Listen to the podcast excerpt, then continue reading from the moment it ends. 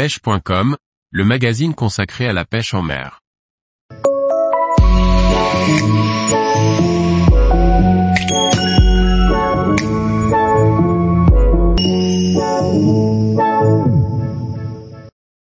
La pêche au lac de la forêt d'Orient, un lac réputé pour ses poissons trophées. Par Olivier Lalouf. Riche en carnassiers et en cyprinidés, le lac de la forêt d'Orient est une valeur sûre pour tous les pêcheurs.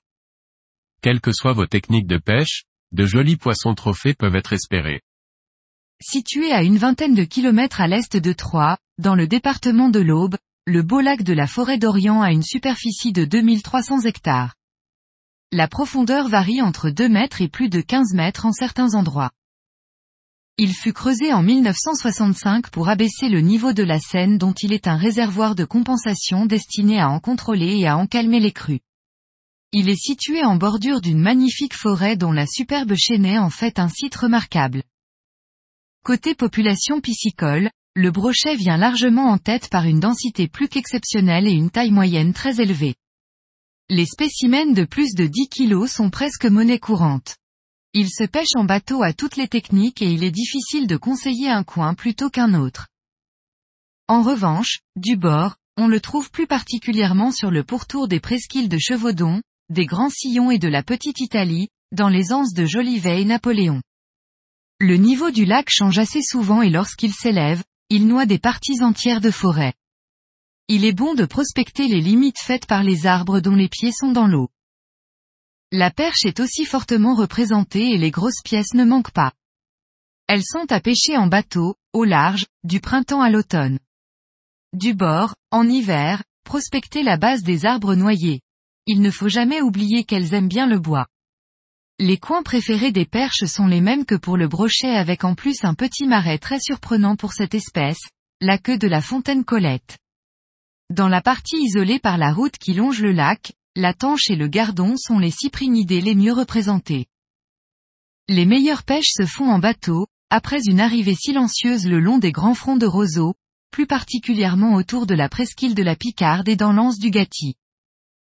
La carpe est très recherchée en bateau dans les fossés et les sions du milieu du lac. Pour le cendre, il est à rechercher en bordure et dans la partie de forêt immergée. On le retrouve aussi dans les parties à fond pierreux comme la queue dans la fontaine Colette, côté lac, le long de la digue Beaumont et dans l'anse de la Rivoure. Les autres espèces bien représentées et pêchables aussi bien du bord qu'en bateau sont le gardon, le rotangle et la brème.